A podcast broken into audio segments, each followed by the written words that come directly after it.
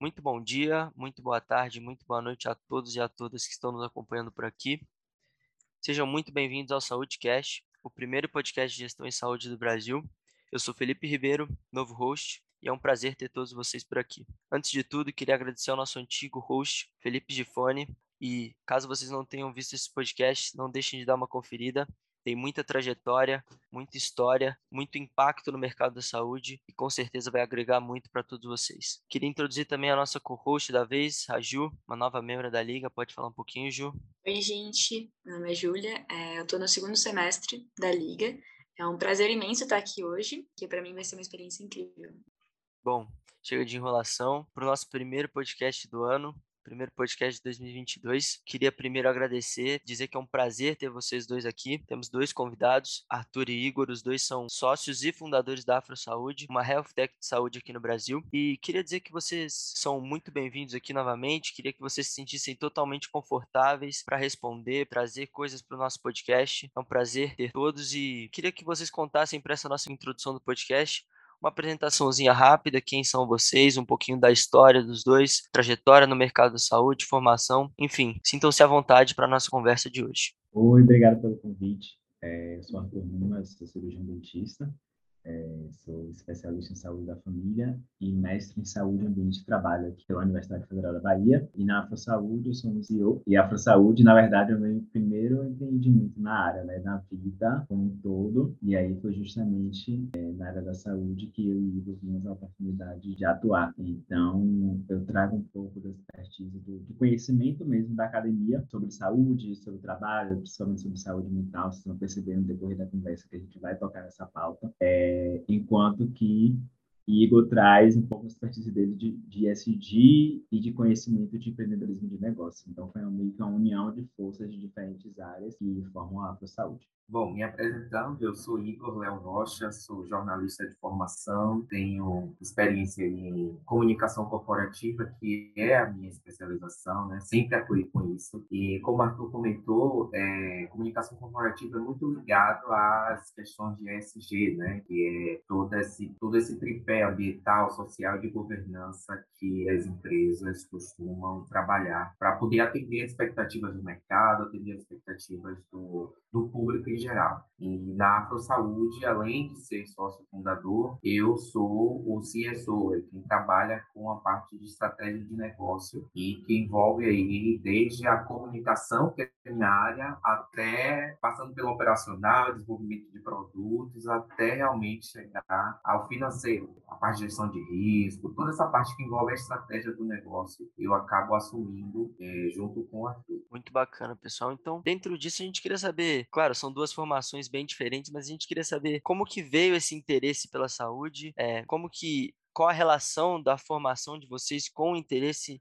também no empreendedorismo, no âmbito da gestão administrativa. A gente queria entender um pouquinho como que foi toda essa história, toda essa trajetória para vocês chegarem aqui hoje. Em 2019, eu já tinha, já estava querendo empreender em algo. E, e aí essa, eu já, já tinha empreendido em outras coisas, na área de comunicação inclusive, e continuo empreendendo, mas eu queria empreender em algo que fizesse sentido. Então, comecei também a ver como funcionaria essa questão de empreendedorismo social, em como é, qualquer empreendimento que eu criasse pudesse fazer sentido para outras pessoas também, e não somente fosse me trazer lucro. E aliado a isso, Arthur também estava nesse processo profissional que fez com que ele começasse a pensar nos problemas de saúde. E aí começamos a pensar realmente na ProSaúde porque entendemos que existia um problema de falta de representatividade negra na saúde. Eu, como paciente negro, como pessoa negra, nunca tinha sido atendido é, por um médico negro, por exemplo, na minha vida. Mesmo tendo problema de pele, mesmo morando numa cidade que mais de 30% se autodeclara preto e pardo, eu nunca tinha sido atendido por um médico negro negro com a médica negra. Então, a partir daí que a gente começou a ver que na saúde existia um problema social que pudesse resolver parte daquele problema, que a gente também não vai resolver todos os problemas do mundo, mas que pudéssemos também empreender de forma que fizesse sentido também para outras pessoas. Então, a partir daí nós percebemos que fizemos, claro, levantamento, com pesquisa, junto com, com todo o público, e percebemos que aquilo era um problema não só nosso, né?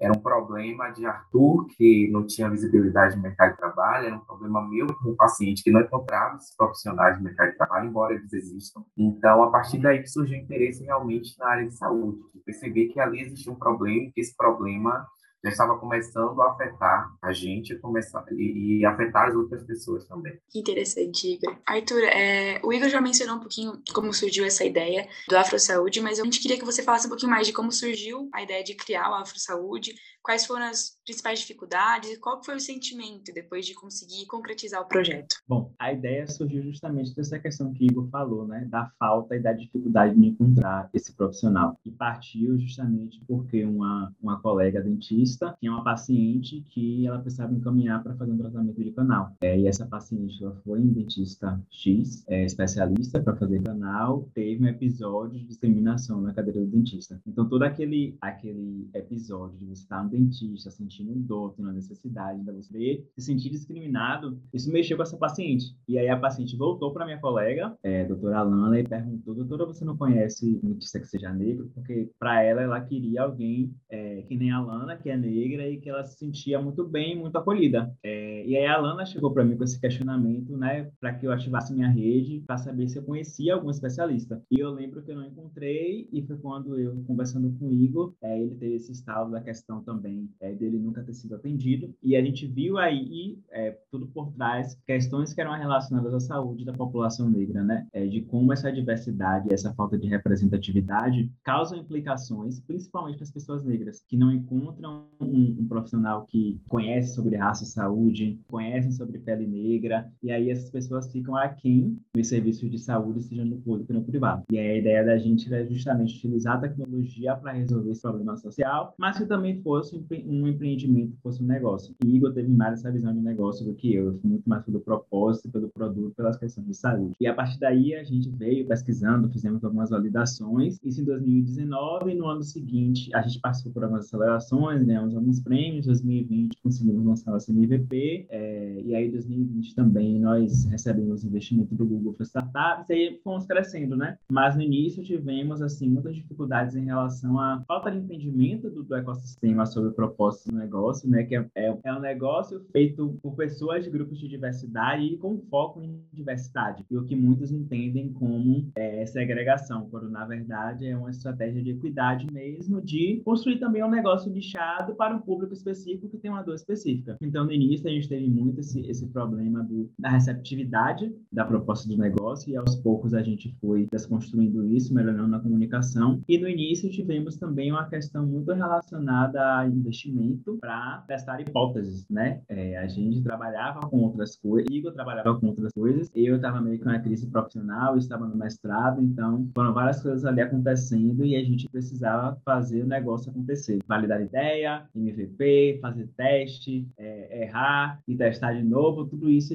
exige tempo, exige dinheiro, exige resiliência também, né? E aí a gente foi descobrindo todas as dificuldades do ecossistema enquanto empreendedores negros, enquanto às vezes únicos, únicos empreendedores negros na área da saúde, tem todos esses pormenores que a gente foi enfrentando e ajustando e resolvendo. Bom, eu tenho uma pergunta agora já conectada com o propósito da Afro Saúde também, mas mais no âmbito da gestão. Na verdade, são duas perguntas, então eu queria saber primeiro como vocês analisam oportunidade de mercado para o negócio que vocês estão nichados, como exemplo Afro Saúde, mas eu também queria entender um pouquinho essa questão de vocês serem um projeto social, então vocês terem um propósito, uma causa social importante, mas também serem uma empresa, uma instituição de negócios. E nesse sentido, eu queria saber um pouco como vocês lidam com concorrentes, como vocês conseguem distinguir essa questão social dos negócios. Isso é uma questão que eu queria saber, que eu acho importante da gente entender como a Afrosaúde lida com isso. O entendimento dessa diferença não é que faz com que os negócios sociais eles sejam assim conceituados. Então, nós hoje, nós nem somos projeto, nós somos realmente um negócio, né? uma empresa que precisa ter uma renda, precisa ter lucro para poder deixar, para poder rodar. Só que existe por trás disso tudo, ou à frente disso tudo, eu acredito, é um propósito social, é resolver realmente o um problema social, né? Toda empresa resolve um problema, mas pode resolver um problema muito individual de alguém ou pode resolver um problema social, que é o que a gente faz na área de saúde. Isso a gente tem muito claro e a gente sempre teve muito claro, entendeu? E uma dificuldade nossa foi fazer com que as pessoas entendam que a ProSaúde é um negócio, que a ProSaúde é uma startup, precisa escalar né, tem possibilidade de escalar para o Brasil e para o mundo, como a gente já, já está começando a escalar, mas que por trás disso, ou à frente disso, existe um propósito que é resolver uma demanda social da área de saúde, que é a falta de representatividade desse profissional na área de saúde, né? E por causa disso, a dificuldade desse paciente encontrar um profissional que atenda as suas especificidades, não somente a questão da pele negra, mas e a saúde da população negra, que existe um plano nacional sobre isso, está sendo aplicada realmente, seja no serviço público ou no serviço privado, e esse profissional ele consegue entender que para além da patologia existem outras questões sociais que envolvem aquele diagnóstico, então, esses problemas que a gente tenta resolver de certa forma, e sobre o nicho, é aquela coisa, né? Negócio, em negócio, se você quiser atender todo mundo, você não atende ninguém.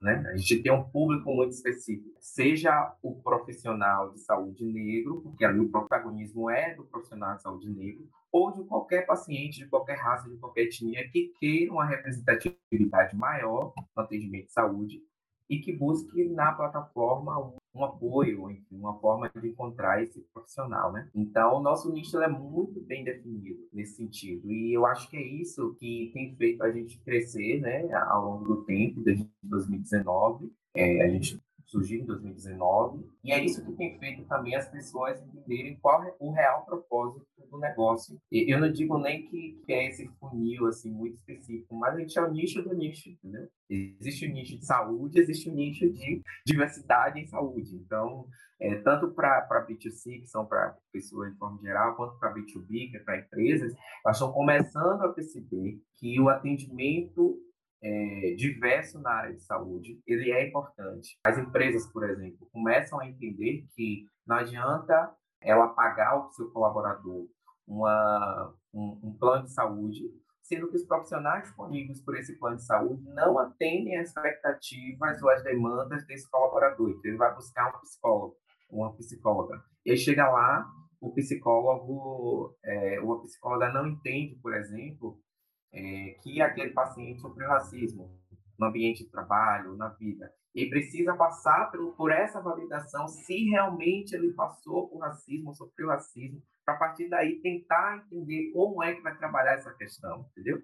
E quando ele chega com o profissional de saúde negro, quando fala, olha, eu sofri racismo, foi assim, assim, assim, o profissional já vai entender, porque provavelmente já vivenciou alguma situação como aquela. E assim acontece também com outras, com outras atuações de saúde, né? A gente está falando aí de problemas de pele, a gente está falando de problemas é, é, neurológicos, enfim, Alzheimer, por exemplo, que é muito, é, é uma, é uma uma patologia muito presente na população negra, por exemplo. É, as, as pessoas começaram a perceber, as pessoas, tanto pessoa física quanto pessoa jurídica, começaram a perceber a importância, e eu acho que o nicho do nicho serve justamente para isso, né? para que o propósito seja cada vez mais evidenciado. Bom, agora rodando um pouquinho na questão do racismo institucional e estrutural, é, a gente gostaria de saber como que vocês acreditam que seja o impacto desse racismo na formação de profissionais negros no setor. Bom, é, tem várias questões aí por trás, né? Inclusive tem uma psicóloga daqui de Salvador, que é Ana Luísa Dias, que ela justamente tem alguns estudos alguns artigos publicados sobre a saúde mental dos universitários negros nesses cursos de saúde. São cursos é, geralmente embranquecidos, a gente não, a gente vê às vezes na formatura de medicina, eu tenho muitos amigos médicos, eu e Igor muitas formaturas de medicina, e é difícil a gente encontrar uma pessoa negra, ou encontrar um de 100, é, eu que fiz odontologia, que foi universidade particular, era uma turma de 60 e nós éramos três ou quatro. Então, esse ambiente, ele adoece às vezes enquanto nós estamos na graduação, de você às vezes ser o único, e aí tem toda a questão da exclusão, tudo isso acontece, né? De, ah, aqui é uma turma de, de odonto, onde vários alunos, as, as famílias são famílias de pessoas que são dentistas e não são dentistas, já tem clínica, e você acaba sendo ali é, o estranho no ninho. É, isso afeta a saúde mental do estudante nesse, nessa trajetória, né, e uma trajetória longa. E quando a gente fala na formação em si do profissional, é uma formação que não aborda muito sobre a política, da, sobre a saúde da população negra.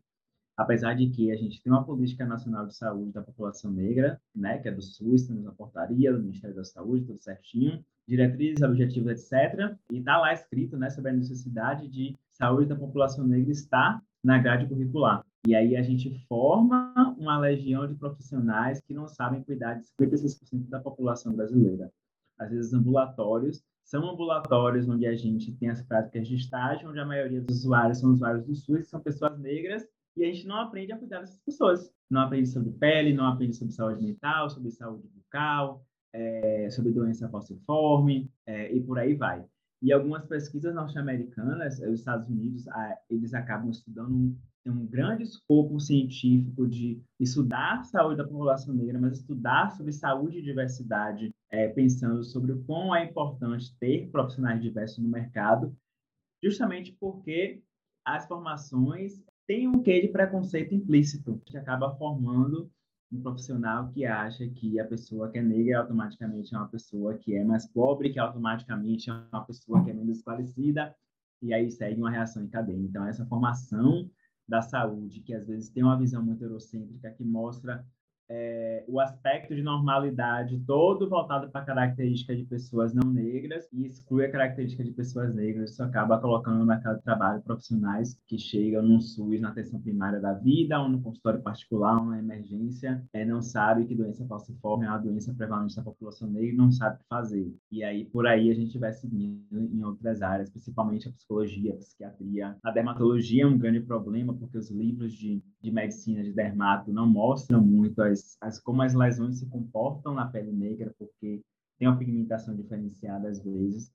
Então, impacta diretamente na qualidade da assistência que é prestada é, no mercado público-privado, ou às vezes na, até na, nos próprios vieses das pesquisas científicas e dos produtos de saúde que são lançados. Muito interessante isso que vocês trouxeram para a gente. A gente, durante a pesquisa e durante né, o preparo para essa conversa, até pegamos alguns dados para tratar sobre a questão da população negra, por exemplo, a taxa de atendimento no SUS, mas também tratar sobre alunos negros que estão na faculdade de medicina. E a gente queria saber também, agora um pouquinho sobre a afrosaúde em si, como que ela influencia a população negra a se interessar pelo mercado de saúde especificamente, né? Porque a plataforma tem o papel de conectar esses profissionais negros no mercado da saúde quanto é, a população que deseja ser atendida. Então a gente queria saber quais são essas ferramentas e esses mecanismos que são utilizados para gerar interesse por parte dos profissionais na plataforma, mas também por parte dos pacientes também. É, esse é um grande desafio nosso, né, desde o início, porque a gente sabe que a população negra, principalmente brasileira, mundial, mas no Brasil especificamente, que é onde a gente está, é uma população que tem muitas demandas, né? E mesmo sabendo que saúde é importante, é, existem outras demandas muito mais urgentes é, que acometem essa, essa população.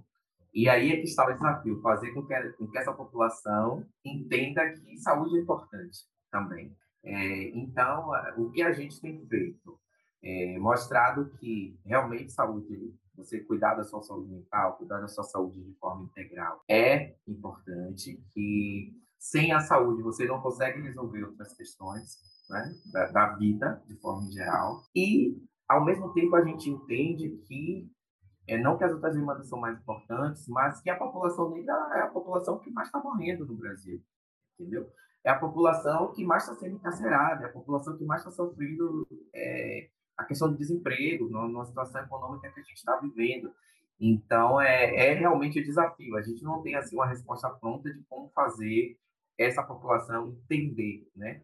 Mas é um caminho, e o caminho que a gente está seguindo é justamente mostrando que a gente entende que tem outras pautas importantíssimas, né? mas que acabam desfocando na questão da saúde. Se você for pensar aí da saúde mental da população negra, da saúde integral de forma geral da população negra, que é versado, inclusive, pelo próprio Plano de Saúde Integral da População Negra lá de 2009, né? É sancionado lá em 2009. Então é isso que a gente tem feito. Eu realmente, eu acho que a gente não tem uma resposta assim, sabe? O que a gente tem feito é pelas redes sociais, pelos canais que a gente tem, e-mail, enfim, a gente consegue mostrar para essa pessoa ou para essas pessoas que é preciso cuidar, entendeu? E mostrar também para esse profissional que, para além de cuidar de outras pessoas, ele também precisa se cuidar. Arthur sempre faz uma, uma pergunta assim: quem cuida de quem cuida? Entendeu? Então, para os próprios profissionais poderem se ajudar, porque está todo mundo adoecendo de alguma forma, né? Seja psicologicamente, seja fisicamente, e é bom a gente prestar atenção nisso, entendeu? Então, é muito mais que estratégia de negócio, sabe? Eu acho que a questão do, do, do, do negócio de impacto social é justamente isso, é não sobrepor a questão financeira ao propósito. Embora a questão financeira seja importante para o negócio poder continuar, né, para a sustentabilidade.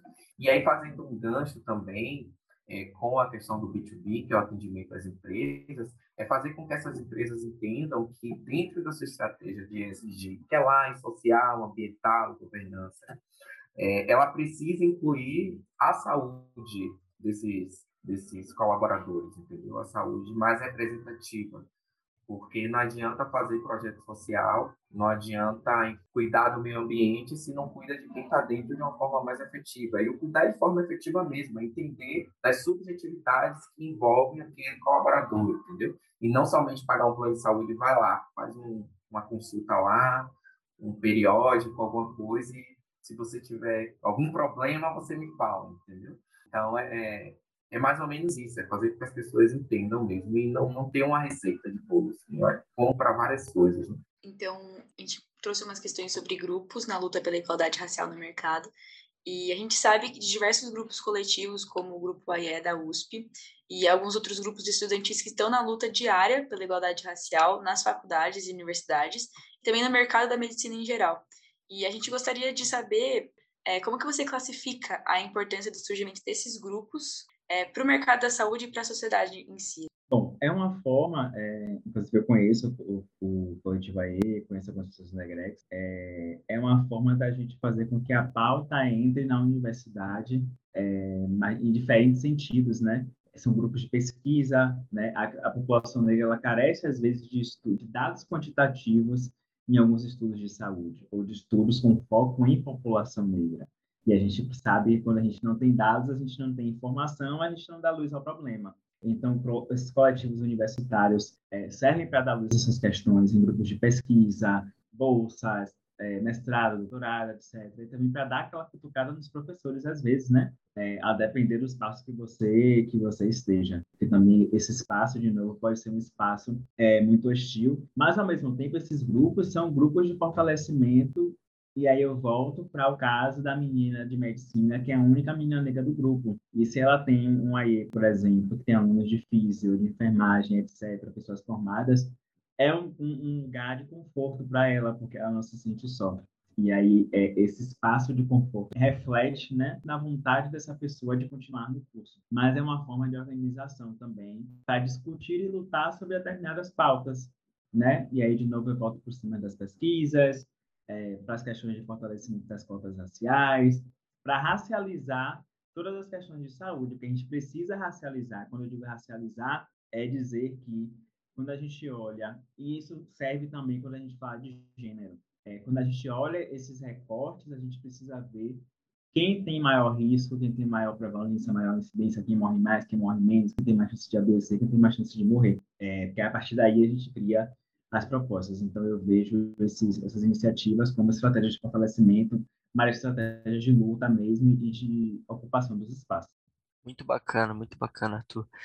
Assim, de letra, de cara, assim, quais outras ferramentas você vê que são importantes para influenciar a população negra a entrar na medicina, realmente entrar como um profissional de saúde, ter coragem de entrar em uma, em uma faculdade, em uma universidade em que ele sabe que ele é a minoria em que ele sabe que muitas vezes ele vai sofrer racismo nessa instituição. Como você consegue, pela Afro Saúde e também ferramentas gerais, influenciar e incentivar esse profissional e essa pessoa a entrar nesse mercado, a entrar e ter coragem, bater de cara contra tudo e contra todos? Tem uma questão, às vezes, que é, que é de sonho, né? Tem muita gente que sonha na questão da carreira da saúde, é... mas pensando aqui para o lado do empreendedorismo, é muito sobre a questão de ocupar o, é, o ecossistema é, e mostrar que quando a gente tem aí ideias com foco em diversidade, e aqui eu não falo só de afro-saúde e questão racial, mas que o nichado vende,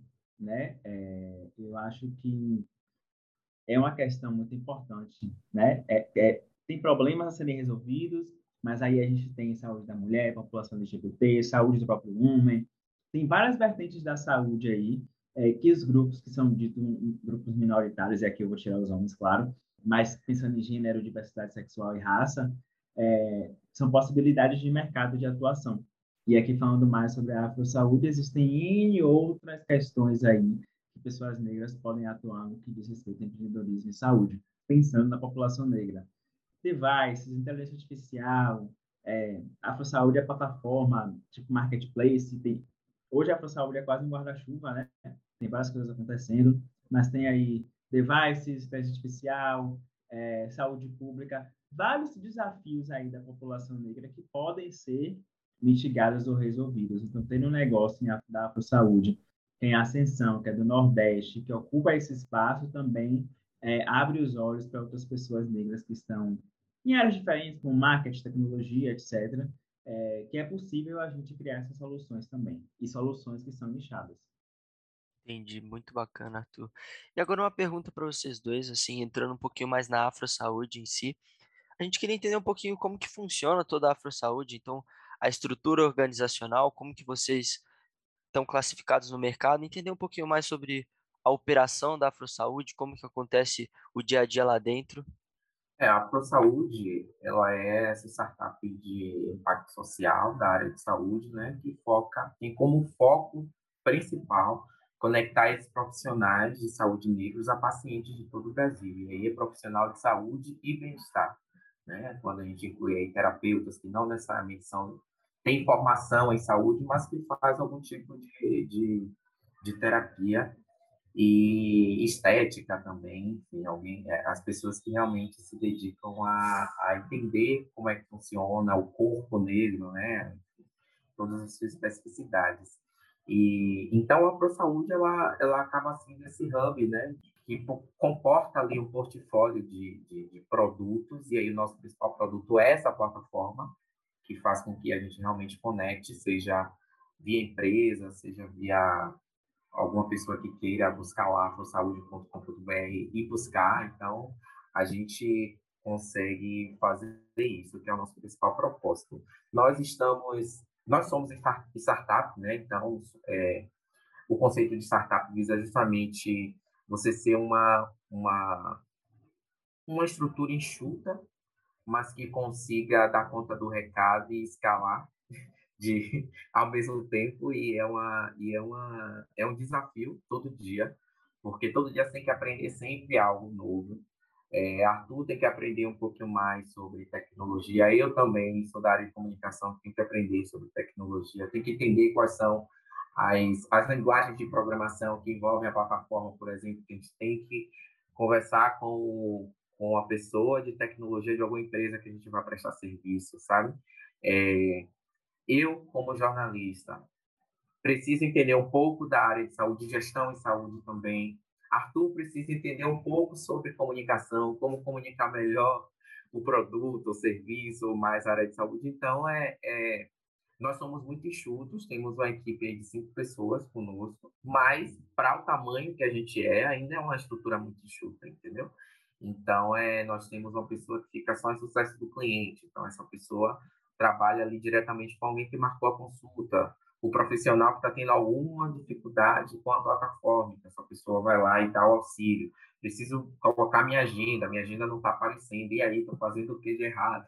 Então, essa pessoa vai estar lá, né? Tem alguma outra pessoa que é, que é focada em, em produzir conteúdo também, porque um dos nossos pilares é justamente fazer, trabalhar com essa conscientização da área de saúde, né? É, tem outra pessoa que cuida especificamente do da área de tecnologia e tem um community manager que é alguém que vai ali fazer a gestão das redes sociais, porque o nosso principal canal de comunicação são as redes sociais, né? É, foi lá que a gente começou, foi a primeira, foi o nosso principal canal assim. Antes de criar site, de criar tudo, a gente estava no Instagram, por exemplo. Então, é, é onde o nosso público realmente está e a gente tenta, de todas as formas, é, estar sempre junto, produzindo sempre conteúdo interessante para a população negra e tal, para a saúde de forma geral. Então, a nossa estrutura é basicamente essa, né? E aí, aliado a isso, é ficar, é, aí no trabalho mais subjetivo, prático mais subjetivo, é a gente ficar de olho sempre em editais, em oportunidades de negócio, e é um trabalho mais meio de Arthur, né? fazer engajamento dessa equipe, porque cada um trabalha de sua casa, entendeu? A gente não tem o espaço físico. A gente tem o interesse fiscal, mas não tem o espaço físico que a gente se encontre. É, a pandemia trouxe essa, esse benefício, mas ao mesmo tempo também a gente precisa trabalhar com gestão de equipes, né? enfim, ver oportunidades de mercado, tanto para escrever em editais, quanto para participar de programas como o do Google, que a gente participa, como o do, do Semente Preta, que é do Nubank, que a gente participa, como o do BidLab, que é o, foi um, um programa do, do Programa Interamericano de Desenvolvimento, que ficou um pouco na área de social, então a gente estava ligado, a gente conseguiu fazer conexões legais, porque às vezes isso é importante também, entendeu? E faz parte do trabalho, não é um trabalho secundário, é um trabalho que é diário, o tempo todo a gente está olhando oportunidades, está ali no operacional fazendo as coisas, mas está o tempo todo enxergando como é que o mercado está se comportando e vendo em que lugar daquele mercado a gente se encontra, entendeu? Porque a gente está em dois mercados que tem gigantes, assim, que é tecnologia e saúde, né? E a gente não tem dinheiro. A gente está lidando com os caras que são bilionários, né? as empresas são bilionárias, são empresas que cada dia estão comprando mais e mais e mais outras empresas. E a gente aqui continua sendo a startup para um público muito específico é, e que busca demandas muito específicas também. E isso a gente tem super tranquilidade em falar sobre isso e que a gente precisa ficar de olho. Mas basicamente a nossa rotina é essa aí: fazer reuniões, reuniões e reuniões é, uma coisa que a gente tem, tem, e aí vai de dicas também para seja para a área de saúde, enfim, acho que dá, é, é, o público aqui é de área de saúde, né? É entender como trabalhar a mídia de forma geral a nosso favor, e isso a gente tem atuado bastante, como fazer com que a imprensa busque a gente, sabe? É, isso a gente faz de forma reativa, a gente muitas vezes nem busca muito a imprensa, a imprensa que busca a gente, isso para estratégia de negócio é legal, porque muita gente, investidor, já chegou para a gente por meio de matérias na imprensa. Então, é, isso tudo a gente fica ligado assim e não deixa de ser pensar em estratégia de negócio, né? Talvez a gente não queira abordar, talvez é, a gente queira ser abordado por investidor e não abordar. E aí essa estratégia de você sair da imprensa é legal, entendeu? Então, é, pensar em estratégias dessa forma, acho que é o que toma mais a, o nosso tempo além da parte operacional, entendeu? Interessante, né, Igor? E você acabou mencionando a questão de não ter escritório físico. É, quais seriam os próximos passos da, Afro Saúde? Essa questão do escritório físico é uma coisa que vocês almejam? É uma coisa que vocês é, compensa mais, digamos assim, o online? Que, que, quais são os próximos passos da, da Afro Saúde? Bom, a gente pretende sim e o nosso objetivo, além de Salvador, é permanecer em Salvador. Eu acho que mais que ter um espaço físico, entendeu? Porque para nós é muito representativo. E seria muito fácil, eu acho que se, se não fosse esse nosso firme de permanecer em Salvador, já estarmos em São Paulo, por exemplo. Porque é um mercado que as pessoas estão muito próximas, que fazem reunião, apesar de fazer, conseguir fazer reunião online. É, você liga, vamos marcar o almoço, vamos ali, consegue fechar negócios mas a gente entende que esse ecossistema de inovação aqui na Bahia e no Nordeste é muito forte, tem muito para crescer ainda, né? É, em Salvador, por exemplo, está sendo criado um centro de economia criativa no bairro do Comércio, que é um bairro que tem se, se, se especializado em, em hospedar esses negócios né, de economia criativa. E a gente é de economia criativa porque a gente está na área de tecnologia. Então, a gente fica sempre ligado nisso. Mas acho que muito mais que ter um espaço físico é permanecer em Salvador, entendeu? É, eu acho que esse é o desafio, porque a gente não quer fazer, ou se fizer, vai ser por estratégia, é, o caminho que a maioria das startups, não só de Salvador, como do Nordeste, do Norte, enfim, migram por eixo sul-sudeste, que é onde o capital está, né? E a gente tem uma dificuldade, por exemplo, de pegar e fazer um projeto de responsabilidade social de uma empresa que é de São Paulo, tá? Sediada em São Paulo, atende o Brasil todo, mas só quer fazer o projeto em São Paulo, porque não entende que existem outros mercados, entendeu? E que os outros mercados também são importantes. É, então, é, é isso. Eu acho que o recado que a gente tem é esse. É mais que ter um espaço físico aqui. A gente quer ter, sim, porque o nosso objetivo é ter, inclusive, uma, uma equipe maior de tecnologia para a gente, porque é o nosso core business, é o que a gente faz, é tecnologia mesmo focada em saúde, Então, a gente vai precisar de espaço físico. Mas muito mais que isso é permanecer em Salvador, entendeu? E eu acho que a grande dificuldade da maioria dos empreendedores que trabalham especificamente com tecnologia na Bahia, em Salvador e no Nordeste de forma geral. Porque agora que estão começando as, as, as iniciativas de fazer porque para fazer com que esses negócios permaneçam aqui. Por exemplo, a gente está participando desse programa do Nubank, que é o Semente Preta. A gente não precisa estar em São Paulo, o Nubank está sediado em São Paulo, mas a gente não precisa estar em São Paulo para participar do programa, entendeu? Então, as empresas estão começando a perceber isso. O Google, a mesma coisa, o VidLab, a mesma coisa, todos os programas que a gente participou. A gente pode participar de forma online e permanecer aqui, fomentando o, o mercado de trabalho aqui, entendeu? Então, é, é, contribuir com o ecossistema é também pensar na sustentabilidade dele. Eu acho que a gente pensa na sustentabilidade nesse sentido. Então, acho que a gente tem como política manter, se manter aqui, porque na hora que a gente for contratar um desenvolvedor, a gente vai contratar daqui. Porque a gente tem um espaço físico, que ele mesmo que trabalhe alguns dias em casa, ele possa ir lá, entendeu? E, e fazer com que essa, essa, essa roda gire, né? Que a gente consiga fazer com que até esse desenvolvedor fique aqui, que não precise ir para São Paulo para ter um desenvolvimento profissional. Tem uma questão também de, de nosso escopo de atuação, né, que aos poucos a gente está ampliando, é, nós estamos muito alinhados com é, pautas relacionadas às questões de ESG, então tem algumas atuações voltadas para a saúde mental, que a gente que a gente vai atuar, de redução de desigualdades de saúde, redução de, de iniquidades, porque a tendência de mercado de agora e do futuro é são empresas, são soluções que tenham um compromisso com o meio em que a gente vive, né, que é o ISD, é, seja meio ambiente, questões sociais, governança. Então, a saúde acaba é, transitando por esses três pontos, praticamente, no escopo de atuação, seja no B2C, no B2B, ou desenvolvendo projetos específicos. Achei muito interessante essa questão da afro-saúde também mostrar e colocar a representatividade na pele, né? De mesmo tendo possibilidade de expansão para o Brasil, possibilidade e claro, entendo que vocês almejam isso como perspectiva futura, mas também tratar a representatividade de Salvador, a representatividade da Bahia, a representatividade negra também nessa região, que é muito importante. A gente está chegando para o final do podcast, para o nosso desfecho. Como tradição, né? A gente queria uma respostas dos dois convidados. Então, olhando para a trajetória de vocês, todas as experiências vividas, também perspectivas futuras, a gente queria saber uma dica para quem deseja empreender e deseja entrar no mercado da saúde aqui no Brasil. Eu acho que a, que a, que a ideia, assim, empreender, empreender, independente da sua, da sua, sua área, assim.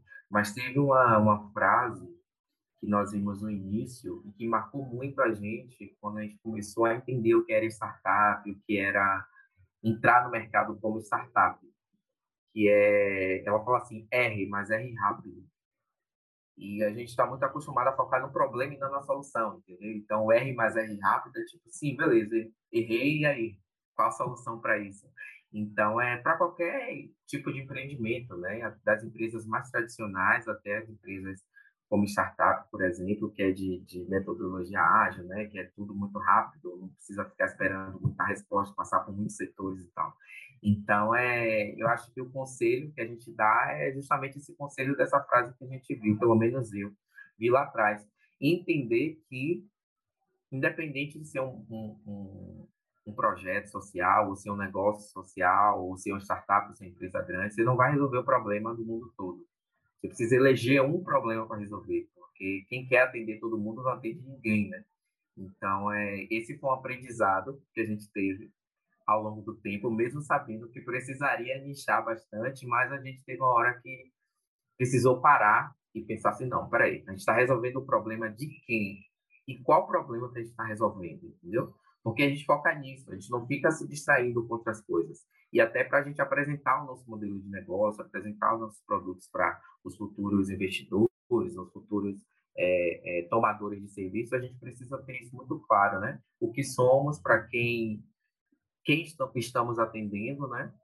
E o que queremos no futuro. E aí, quando você pensa em futuro, quando você tem a, a, a o seu propósito muito muito definido, você consegue pensar em um futuro fácil, né? Então, pensar em próximo próximos passos da ProSaúde é pensar em, uma, em, em não ser somente uma startup, mas ser uma startup que acabe virando um unicórnio, por exemplo.